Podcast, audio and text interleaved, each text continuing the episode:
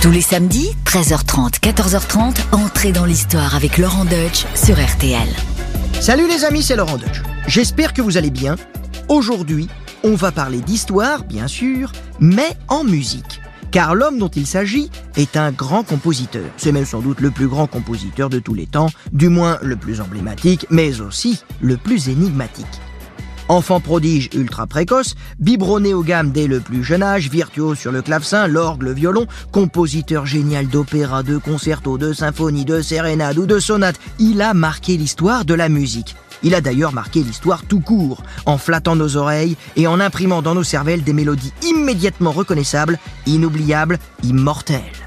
Mais ce compositeur hors pair était aussi un homme insaisissable, entre grandeur et décadence, rebelle avec ses employeurs, frivole avec ses dames, vulgaire de son propre aveu, initié à la franc-maçonnerie. Un homme au destin tragique, mort à seulement 35 ans, dans le plus grand dénuement, après avoir brûlé la chandelle par les deux bouts et nous avoir légué près de 900 œuvres. Ce monument de la musique, c'est bien sûr Mozart. Il trône au panthéon des grands compositeurs avec Haydn, Beethoven, Schubert, Vivaldi et tant d'autres. Alors Mozart, sa vie, son œuvre, c'est parti pour un récit au rythme de ses chefs-d'œuvre avec de belles anecdotes à la clé, clé de sol bien sûr. Envoyez les violons et montez le son. Entrez dans l'histoire sur RTL. RTL, entrez dans l'histoire. Avec Laurent Deutsch.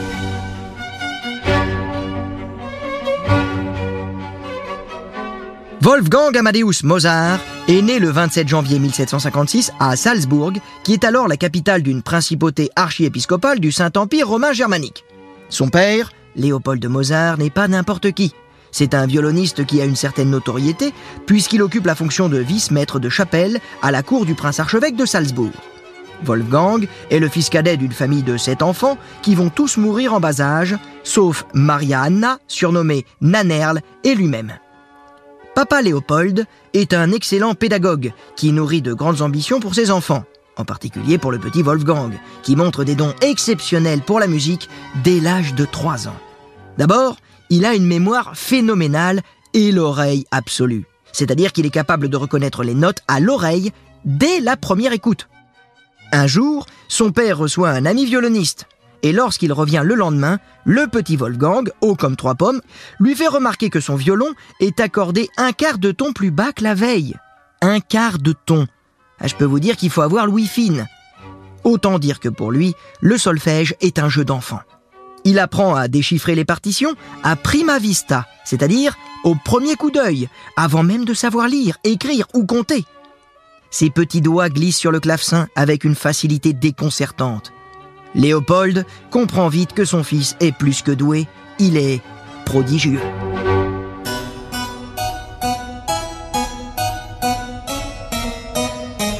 Il décide alors de l'exhiber à la cour de l'archevêque de Salzbourg. Le petit Wolfgang fait son numéro devant un parterre de courtisans pantois d'admiration. Il joue du clavecin les yeux bandés, avec seulement deux doigts, et d'autres épreuves qui prouvent sa dextérité et sa mémoire auditive exceptionnelle. Le 13 octobre 1762, à l'âge de 6 ans, il se produit à la cour impériale de Vienne devant l'impératrice d'Autriche Marie-Thérèse au château de Schönbrunn. Une anecdote fameuse veut que le petit Mozart, en quittant son clavecin, ait glissé et se soit étalé de tout son long pour finir au pied d'une jolie petite archiduchesse, promise à un grand avenir, une certaine Marie-Antoinette. Elle lui tend la main pour l'aider à se relever, et ébloui par sa beauté, il lui aurait dit spontanément Plus tard, je vous épouserai. Sacré Wolfgang, fallait quand même être culotté. Et là, on identifie un trait de sa personnalité assez caractéristique, sa franchise, mais aussi son sens de l'humour et sa liberté de ton, même face aux grands de ce monde. Malheureusement, ça, plus tard, ça lui jouera des tours. Certaines mauvaises langues disent que Léopold mène ses enfants à la baguette, en particulier avec son garçonnet, qu'il exhibe comme un petit singe savant au lieu de le laisser jouer en toute insouciance. Et il est vrai, Léopold fait tout pour cultiver le génie de son rejeton, mais c'est un père aimant et protecteur envers son petit Mozart, qui n'a d'ailleurs pas besoin d'être forcé pour faire ses gammes. Au contraire, il adore ça. On raconte même qu'il faut parfois l'arracher à son clavecin pour aller souper ou aller au lit. Et puis, le petit Wolfgang lui-même veut aller plus vite que la musique. Il brûle toutes les étapes sans qu'on lui demande, avec une précocité hallucinante. À l'âge de 6 ans seulement, il compose déjà ses premières œuvres, des menuets à 6 ans. Vous imaginez ça? Moi, à 6 ans, je jouais à la baballe et je regardais le club Dorothée, pas plus. Mais non, lui, il compose déjà, en disant ces phrases magnifiques comme euh, Je cherche les notes qui s'aiment. C'est pas mignon ça, à 6 ans. À 8 ans, il compose sa première symphonie. À 11 ans, sa première œuvre scénique, Apollo et Hyacinthus. Et à 14 ans, son premier opéra, Mithridate. Oui, là, on n'est plus dans la précocité, on est carrément dans le miraculeux. Et pourtant, le meilleur est à venir. Mozart n'a que 10 ans quand son père entreprend de lui faire faire, à lui et à sa sœur Nanerle, une grande tournée des cours européennes. Un long périple qui le conduit à Munich, Francfort, Bruxelles, Londres et Paris. Mozart découvre alors les fastes du château de Versailles sous le règne de Louis XV. Partout, il force l'admiration des princes et de la noblesse. Ballotté de capitale en capitale, ses voyages lui permettent aussi d'enrichir sa science de la musique et de découvrir les nouvelles technologies, comme celle du pianoforte, qui, à la différence du clavecin, frappe les cordes avec un petit marteau, ce qui permet de jouer sur la puissance et sur les nuances.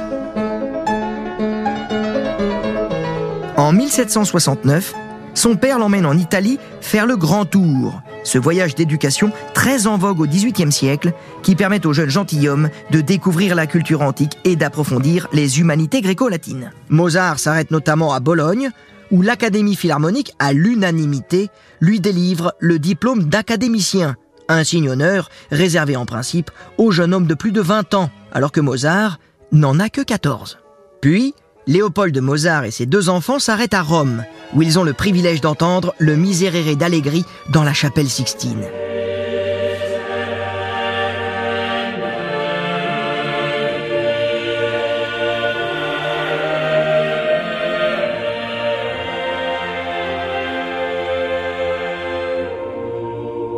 Là, c'est une histoire fascinante, digne des plus belles fables. Tenez-vous bien. Le Miserere d'Allegri est une œuvre mythique, une sublime polyphonie composée vers 1638 pour le chœur de la chapelle Sixtine par Gregorio Allegri, chapelain du pape Urbain VIII. Avec ses voix célestes a cappella, ses harmonies magnifiques, ce pur chef-d'œuvre est destiné à l'usage exclusif de la chapelle Sixtine pour l'office des ténèbres de la Semaine Sainte. Le Vatican a interdit de la reproduire ailleurs, sous peine d'excommunication. C'est donc une œuvre exclusive, quasi confidentielle, qui ne doit pas sortir des murs du Vatican. Et lorsqu'il est joué pendant la Semaine Sainte, c'est un véritable événement. Des invités privilégiés ont la possibilité d'entendre l'œuvre sacrée. Or, en ce mois d'avril 1770, Mozart et son père Léopold font partie de ces privilégiés. Imaginez le tableau. Le jeune Wolfgang, dans la chapelle Sixtine, sous les fresques monumentales de Michel-Ange, les oreilles grandes ouvertes pour recevoir le précieux nectar polyphonique. Et là, vous vous en doutez, il va se passer quelque chose d'incroyable. Mozart écoute le Miserere par deux fois, le mercredi saint et le vendredi saint. Son oreille absolue et sa mémoire prodigieuse lui permettent de retranscrire la partition dans la foulée, le soir même, malgré l'interdiction. Une prouesse. En gros, c'est le casse musical du siècle. Par précaution, son père choisit de ne pas l'envoyer à Salzbourg et de la garder précieusement afin qu'elle ne tombe pas entre les mains de quelqu'un d'autre. Et c'est ainsi que le Miserere d'Allegri sortira du Vatican pour rencontrer un plus large public. Ce véritable hold-up n'empêchera pas le jeune Wolfgang d'avoir audience avec le pape Clément XIV le 8 juillet suivant. Mozart et son père se rendent ensuite à Naples, étape incontournable du Grand Tour, où ils sont reçus à la cour du royaume des deux Siciles. Mozart est fasciné par Naples, qui au XVIIIe siècle est au sommet de sa splendeur et de son rayonnement. Il écrit Quand j'aurai composé un opéra pour Naples, on me demandera partout Avec un opéra à Naples, vous obtenez plus d'honneur et de crédit qu'en donnant 100 concerts en Allemagne. En plus, ce voyage en Italie lui permet d'étudier scrupuleusement l'opéra, la forme musicale dans laquelle il excellera plus tard. Sûr de son talent, Mozart regarde l'avenir avec confiance, mais il sait qu'il a encore tout à prouver. La précocité et la virtuosité ne suffisent pas à se démarquer. Son entrée en fanfare dans le monde des mélomanes doit encore être couronnée par des œuvres majeures. Mais le jeune prodige a plus d'une mélodie dans son sac pour stupéfier le monde.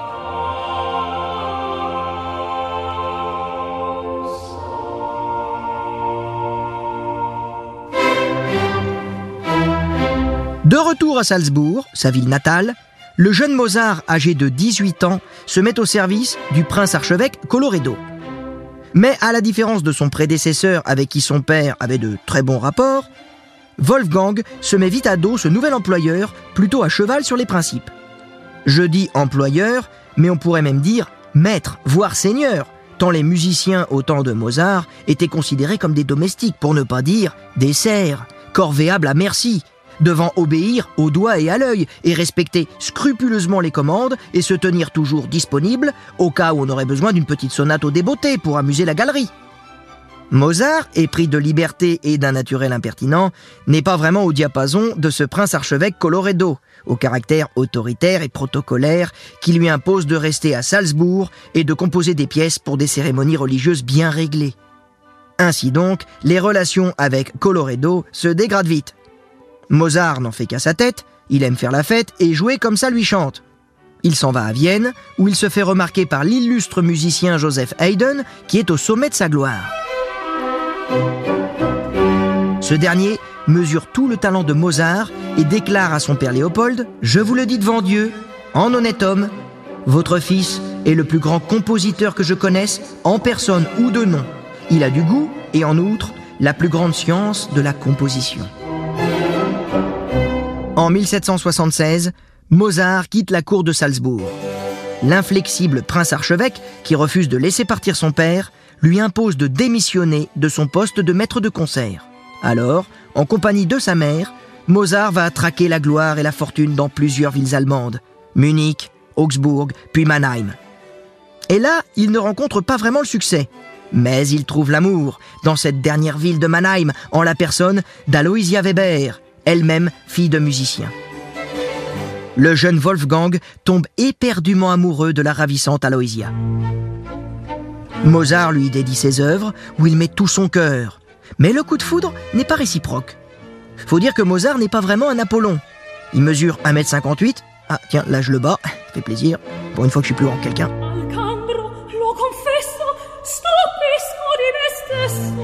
En plus, il porte sur le visage les cicatrices de la petite vérole qu'il a eue enfant, un visage marqué par un nez proéminent et des yeux un tantinet globuleux. On comprend pourquoi Aloysia repousse donc les avances du galant. Mais, coup de bol, elle a trois sœurs. Mozart va donc pouvoir tenter sa chance avec l'une d'elles, à savoir Constance Weber. Mais avant de songer à se marier, Mozart doit se faire une situation car ses finances commencent à battre de l'aile. Alors, il met le cap sur Paris, où il cherche des appuis. Mais la greffe ne prend pas non plus dans la ville lumière. Décidément, Mozart peine à se faire un nom. Il ne trouve pas de poste à la hauteur de ses ambitions.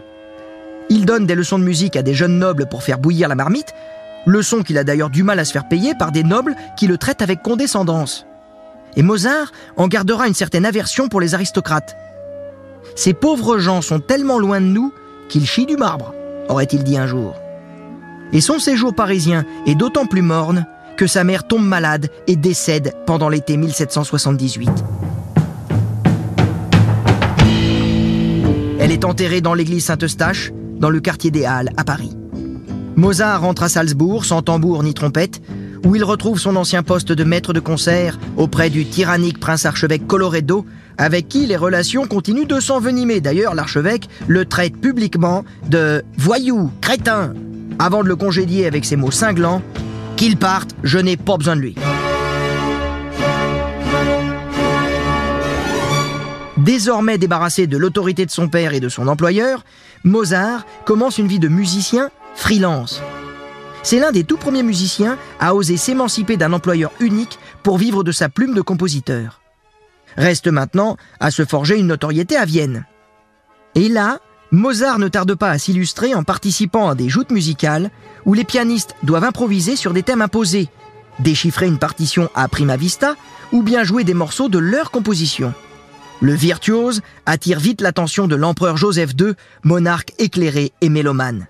Celui-ci lui commande un opéra que Mozart choisit d'écrire en langue allemande, afin de rivaliser avec l'opéra italien qui tient alors le haut du pavé et de satisfaire ainsi la volonté de l'empereur de promouvoir un art national.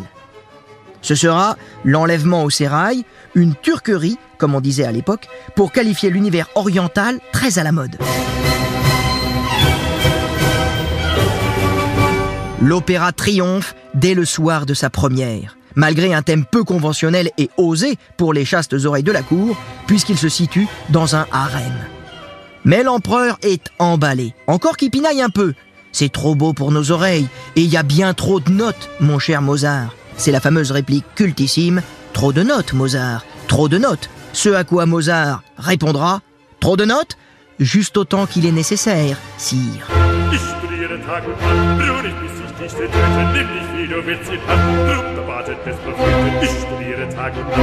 Ainsi, l'enlèvement au sérail sera l'opéra de Mozart le plus joué à Vienne. Fort de ce premier grand succès, Mozart peut songer plus sereinement à ses affaires de cœur. Car on l'a dit, il a fait la connaissance de Constance Weber, la troisième sœur de son premier amour déçu, Aloysia. Mozart et Constance se marient donc le 4 août 1782 dans une chapelle de la cathédrale Saint-Étienne de Vienne, aux grandes dames de Léopold de Mozart, qui ne voit pas cette union d'un bon oeil. Mais Mozart, il s'en fout.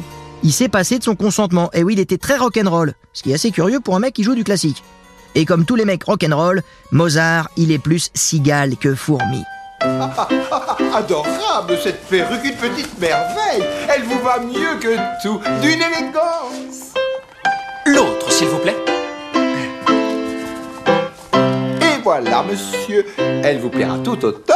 Il dilapide tout ce qu'il gagne à une vitesse vertigineuse. Mais Mozart, il s'en fiche, il a confiance en l'avenir, sa carrière est en plein élan, et à l'aube de cette décennie 1780, va venir le temps de ces grands Autant chefs des dorures et des falbalas, les marquis frivoles et les marquises au fréminois. Pour un menuet timide, esquissait trois petits pas.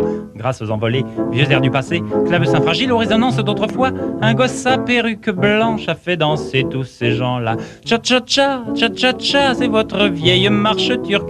Cha-cha-cha, cha-cha-cha, venez marquise, écoutez ça. À partir de 1785, Mozart entre dans son âge d'or et pond des chefs-d'œuvre en rafale. Allez-vous les copains à notre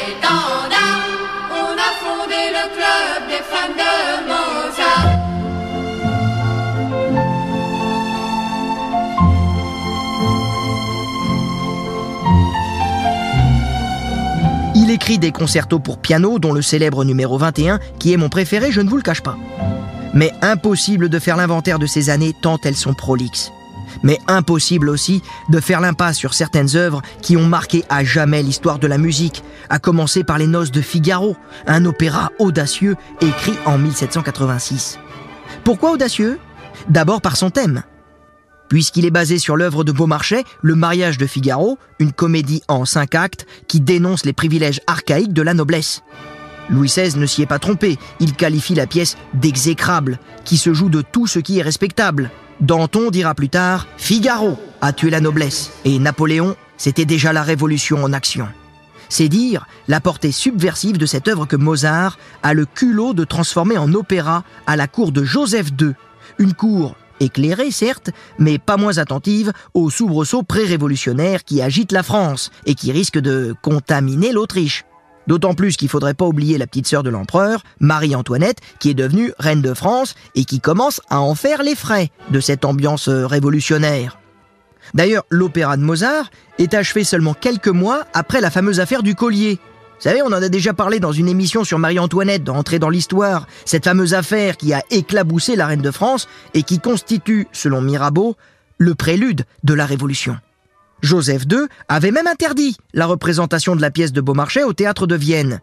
Mais il s'est laissé convaincre par le projet de Mozart, bien défendu par le librettiste Lorenzo da Ponte, poète impérial bien en cours. Quant à Mozart, homme pénétré par les idées nouvelles du siècle des Lumières, il est forcément séduit par ce thème qui invite à l'abolition des privilèges et à l'égalité entre les hommes. Et ce d'autant plus qu'au moment où il planche sur les noces de Figaro, il est entré dans la franc-maçonnerie viennoise, à la loge de la bienfaisance, accédant un mois plus tard au grade de maître. Il fera d'ailleurs souvent des clins d'œil appuyés à ses frères maçons, notamment dans l'opéra La flûte enchantée, où le ternaire maçonnique est évoqué dès l'ouverture à travers une succession de trois accords, chacun répété trois fois, dans une tonalité en mi bémol majeur qui comporte trois bémols à la clé.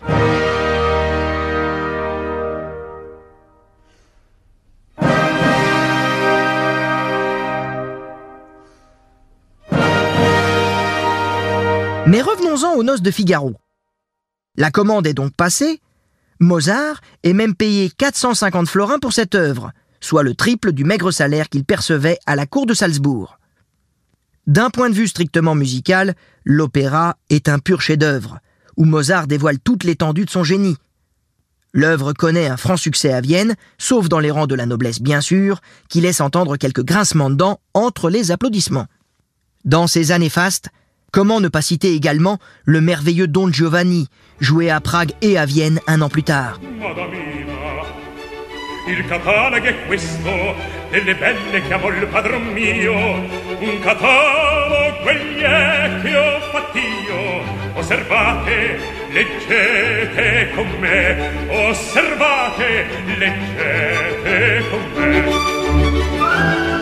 Mozart a mis tout son cœur dans cet opéra qui reprend le thème mythique de Don Juan, donc celui d'un homme libertin vivant pour les plaisirs de la vie et rejetant les contraintes sociales, morales, religieuses, avant d'être plongé dans les enfers.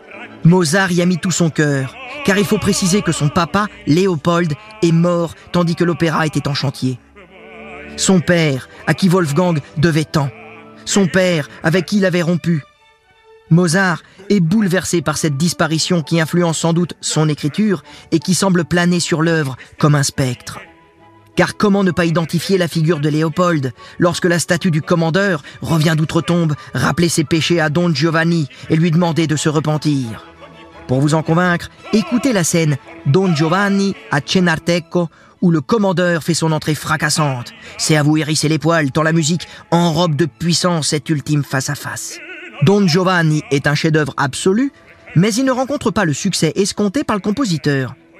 Si l'opéra est acclamé à Prague lors de sa première représentation, les Viennois lui réservent un accueil plutôt frileux.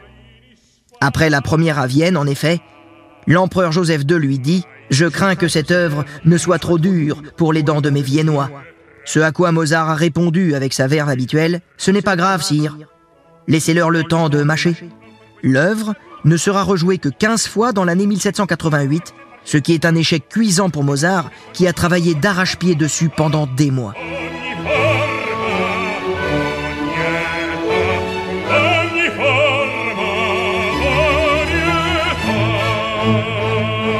Et Mozart qui continue de signer des œuvres impérissables au cours de ces années, comme la fameuse sérénade numéro 13 pour cordes en sol majeur, plus connue sous le nom de Petite musique de nuit. Ça vous dit rien?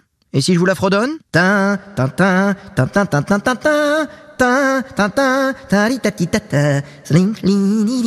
bah, le mec était accompagné par un fil harmonique, hein, c'est plus facile de jouer juste.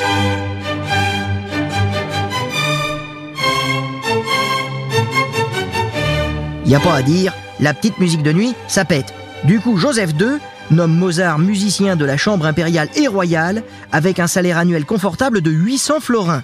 Là, il a de quoi se mettre à l'abri. Mais malheureusement pour lui, des nuages noirs commencent à s'amonceler autour de Mozart.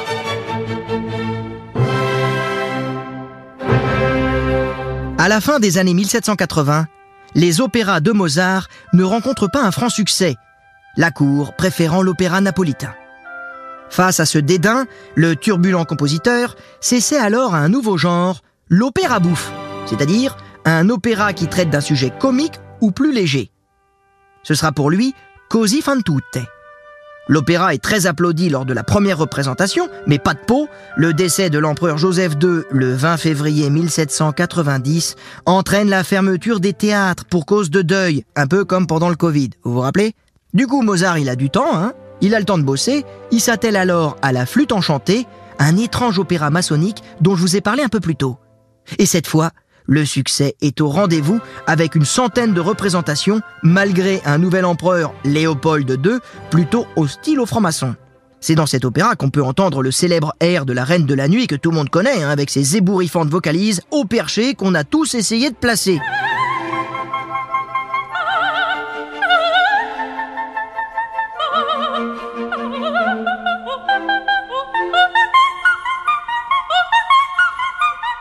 Alors pour la petite histoire, Mozart se serait inspiré de sa pesante belle-sœur qui avait tendance à jacasser et lui taper sur le système, tu vois. Oh, T'imagines la belle-sœur à table? Oh j'en peux plus, je vais faire un opéra. La flûte enchantée sera un triomphe, mais ce triomphe ne suffit pourtant pas à remettre ses finances à flot. Faut dire que Mozart est un panier percé. Il mène grand train. Il vit carrément au-dessus de ses moyens, qui sont pourtant pas dérisoires. Mais Mozart est un fêtard, un bon vivant. Je vous l'ai déjà dit, il est plus cigale que fourmi. L'argent lui brûle les doigts. Il organise des fêtes hors de prix, où il s'enivre parfois jusqu'au bout de la nuit. Il achète des perruques, des luxueux costumes, il aime séduire les femmes. Il aime la bagatelle et la gaudriole. C'est jamais le dernier pour faire des blagues grivoises. Pour sa défense, Mozart vous répondrait illico Oui, je suis un homme vulgaire, mais ma musique ne l'est pas. Ou encore Je n'aime pas ceux qui ne rient jamais. Ce ne sont pas des gens sérieux. Il est comme ça, Mozart. Il aime la vie, il aime l'amour. Et c'est peut-être là une des clés de son immense talent, de la vérité ineffable qui émane de ses œuvres. Elle nous parle, de façon atemporelle et universelle. Elle respire la vie. C'est peut-être parce que Mozart vit pleinement que sa musique est si vivante. Elle vient pas de sa tête, elle vient de son cœur. En 1791, Mozart est endetté jusqu'au cou. Une dette équivalent à 300 000 euros d'aujourd'hui. Étouffé par les crédits, il est obligé d'abandonner des meubles, des effets personnels au monde-piété. Son ménage, avec Constance et ses deux garçons, a du mal à joindre les deux bouts. Les commandes n'affluent pas. Mais Mozart continue à composer, même s'il sait que certaines œuvres ne sont destinées qu'à son tiroir. Comme cette merveilleuse symphonie numéro 40 qui prouve que le sublime peut jaillir du désespoir. Je continue à composer parce que cela me fatigue moins que de me reposer. Pourtant Mozart s'épuise. Ses forces s'amenuisent à cause des maladies et des privations. Un inconnu qui veut rester anonyme lui commande un requiem, c'est-à-dire une messe pour les morts. Nous savons aujourd'hui qu'il s'agissait du comte Franz von Walsegg qui souhaitait peut-être s'en attribuer la paternité. Fiévreux, le corps gonflé et alité, Mozart travaille comme un acharné sur ce requiem avec une sincérité d'autant plus émouvante qu'il pressent sa propre fin prochaine. J'écris ce requiem pour moi-même, se serait-il lamenté, conscient d'écrire là son testament musical. Hélas, il n'aura pas le temps d'y mettre le point final, car il s'éteint à bout de force le 5 décembre 1791, peu avant 1 heure du matin. Il n'avait que 35 ans.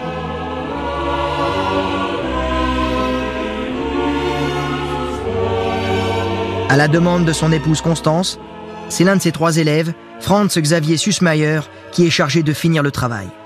Mais on suppose aujourd'hui que l'essentiel est bien de Mozart, même des parties qui ne sont pas de sa main. En fait, Mozart aurait tout simplement dicté à son élève, quand il n'avait plus la force d'écrire lui-même, de le faire à sa place. Mozart, l'homme qui a émerveillé tous les princes d'Europe dès son plus jeune âge, est enterré en catimini devant quelques témoins dans une fosse commune ordinaire.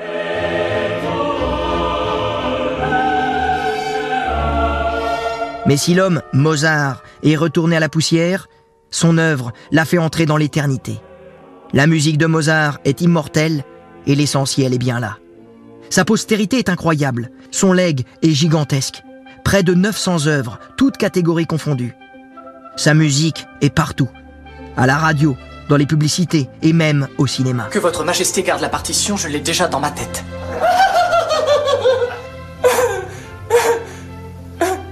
On pense bien sûr à l'excellent film de Miloš Forman, Amadeus. Peter Schaeffer en a fait une adaptation au théâtre. Et je l'ai joué avec l'immense Jean Pia. J'ai une petite anecdote amusante, c'est que donc j'ai tout joué de Mozart, hein. j'ai fait toute sa vie, mais j'ai pas joué sa musique.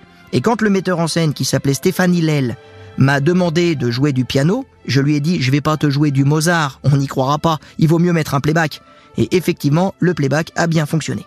Et puisqu'on est dans le théâtre, Écoutez plutôt ce que Sacha Guitry disait de lui. Au privilège du génie, lorsqu'on vient d'entendre un morceau de Mozart, le silence qui lui succède est encore de lui. Alors, place au silence, je vous laisse en compagnie de Mozart.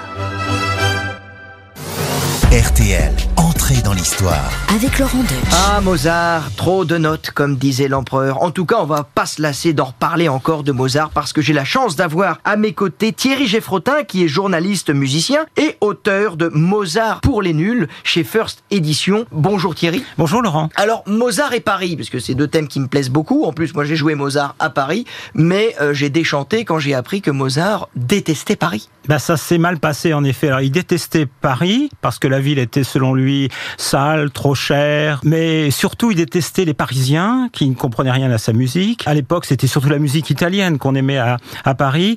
Et puis on va pas charger euh, Paris et les Parisiens et les Français qui avaient une langue du diable, disait-il.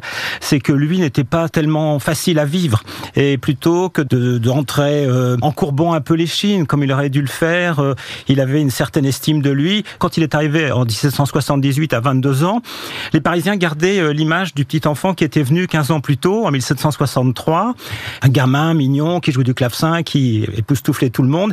Il arrive à 22 ans, c'est autre chose. Oui, il n'a pas les mêmes prétentions, il n'a pas les mêmes envies. Voilà, il vient à Paris pour gagner beaucoup d'argent, pour trouver un emploi stable, et il ne gagnera pas beaucoup d'argent et il ne trouvera pas d'emploi stable à Paris. Et oui, il ne trouvera pas d'emploi stable à Paris parce qu'il était complètement ingérable. C'était un fou, Mozart. Alors fou peut-être pas. Je pense que comme toujours, la vérité est au milieu, c'est-à-dire qu'il n'est pas facile à vivre, mais l'accueil qui lui est réservé, notamment par l'aristocratie euh, française, bah, on, pourrait s'attendre à mieux. La barrière de la langue aussi n'a pas aidé. Et puis euh, la musique française, pour lui, c'est de la sous-musique. L'opéra, c'est italien par euh, nature.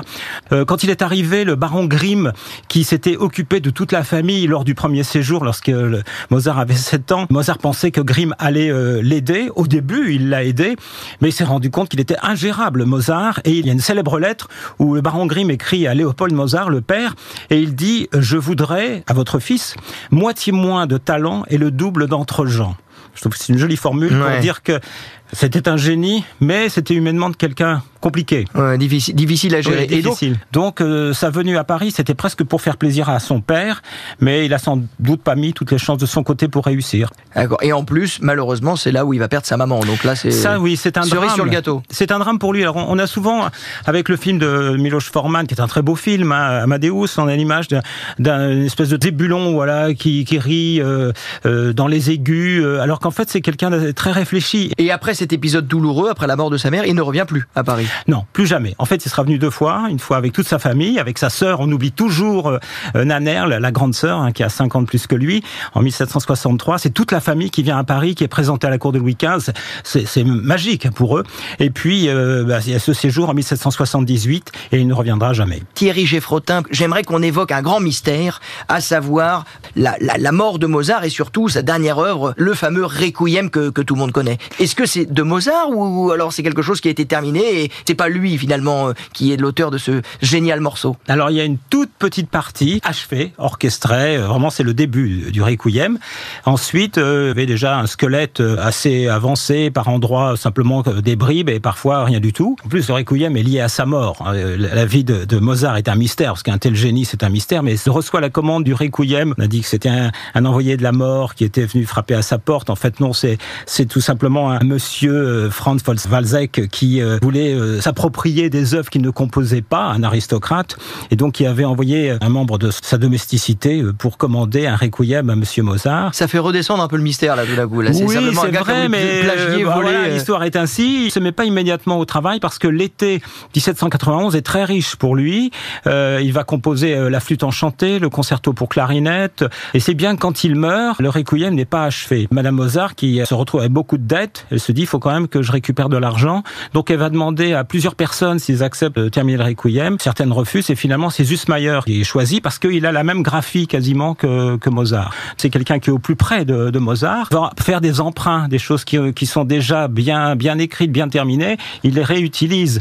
Donc ça donne une œuvre qui est de Mozart, mais on imagine que euh, Mozart, qui comme tous les génies nous surprend, aurait rajouté autre chose. Il aurait sans doute fait autre chose. Évidemment, comme vous dites, de savoir savoir comment le requiem a été commandé. Finalement, c'est pas un envoyé de la mort et comment il a été terminé. Bah, ça casse un peu le mythe, quoi. Finalement, quelque part, c'est sa femme. C'est en fait c'est Constance qui s'est un petit peu servi aussi de ça pour vendre euh, pour vendre la pièce un peu plus chère et pouvoir survivre. D'ailleurs, elle va se remarier elle après le. Oui, elle enfin, elle, attend, elle attend quand même pour se remarier. Constance a beaucoup défendu la mémoire de son mari.